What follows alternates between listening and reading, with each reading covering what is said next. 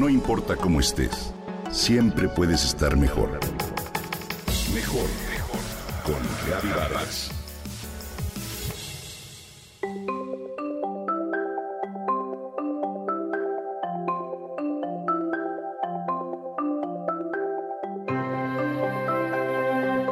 Recuerdo cuando aprendí a nadar.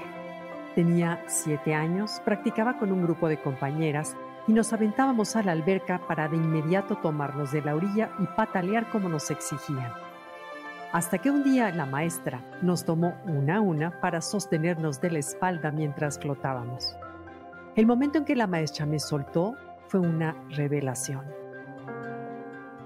Primero me invadió el pánico y paradójicamente también descubrí el gozo. Me di cuenta de que flotar no requería luchar contra el agua, sino soltar, confiar y dejar ir. Ese punto entre luchar y soltar se encuentra en lo que los budistas llaman camino medio. Este llamado camino medio es una de las grandes enseñanzas del budismo que se expresa así. Hay un camino medio entre los extremos de la indulgencia y la autonegación, libre del dolor y el sufrimiento. Este es el camino de la paz y la liberación en esta vida. ¿Cómo aplicar esta sabiduría antigua a nuestra vida? Bueno, sabemos que el universo en sí es contradictorio. La luz y la oscuridad, el invierno y el verano, las tormentas y la calma, el bien y el mal, el caos y el orden. ¿Por qué nosotros no habríamos de ser igual? Hechos de cuerpo y alma somos capaces de la gama completa de emociones y estados mentales desde el nacimiento y el gozo hasta el sufrimiento y la muerte. Como dice el Tao, si existe en la naturaleza, existe en nosotros. Sin embargo, a los occidentales esta enseñanza budista nos suena un poco absurda. ¿Cómo el camino medio?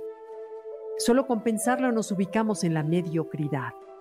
Desde niños nos han inculcado que se requiere sobresalir, destacar y ganar sin conformarnos con menos. Quizás sea una de las tantas razones de nuestro estrés permanente. Localizar este punto medio en este mundo de opuestos sin duda requiere madurez y sabiduría. El principio 24 de la psicología budista dice, el camino medio se encuentra entre sus opuestos. Descansa en medio y descubre el bienestar donde quiera que te encuentres.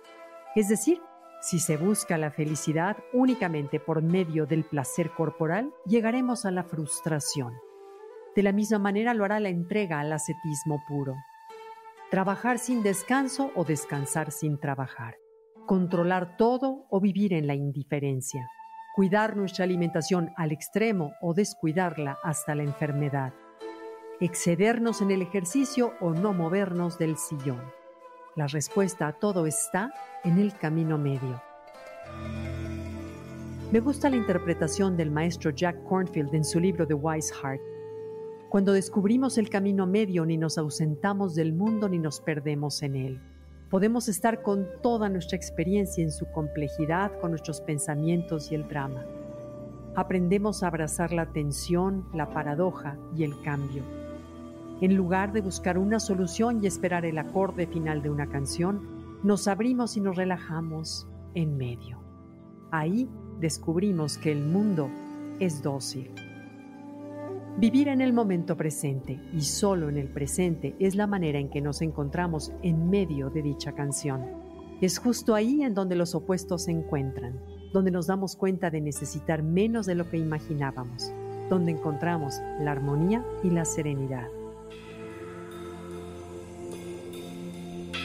Pues hoy la vida nos ha llevado a aplicar este principio budista del medio camino y aceptar, aceptarnos vivir entre la salud y la enfermedad, así como entre la incertidumbre y el control. Y fácil no es. Termino con una frase de Sutta Nipata. En algún momento quise buscar un lugar para resguardarme, mas nunca encontré tal lugar no hay nada en este mundo tan sólido en la base ni que sea parte de lo que no cambia. Suta Nipata.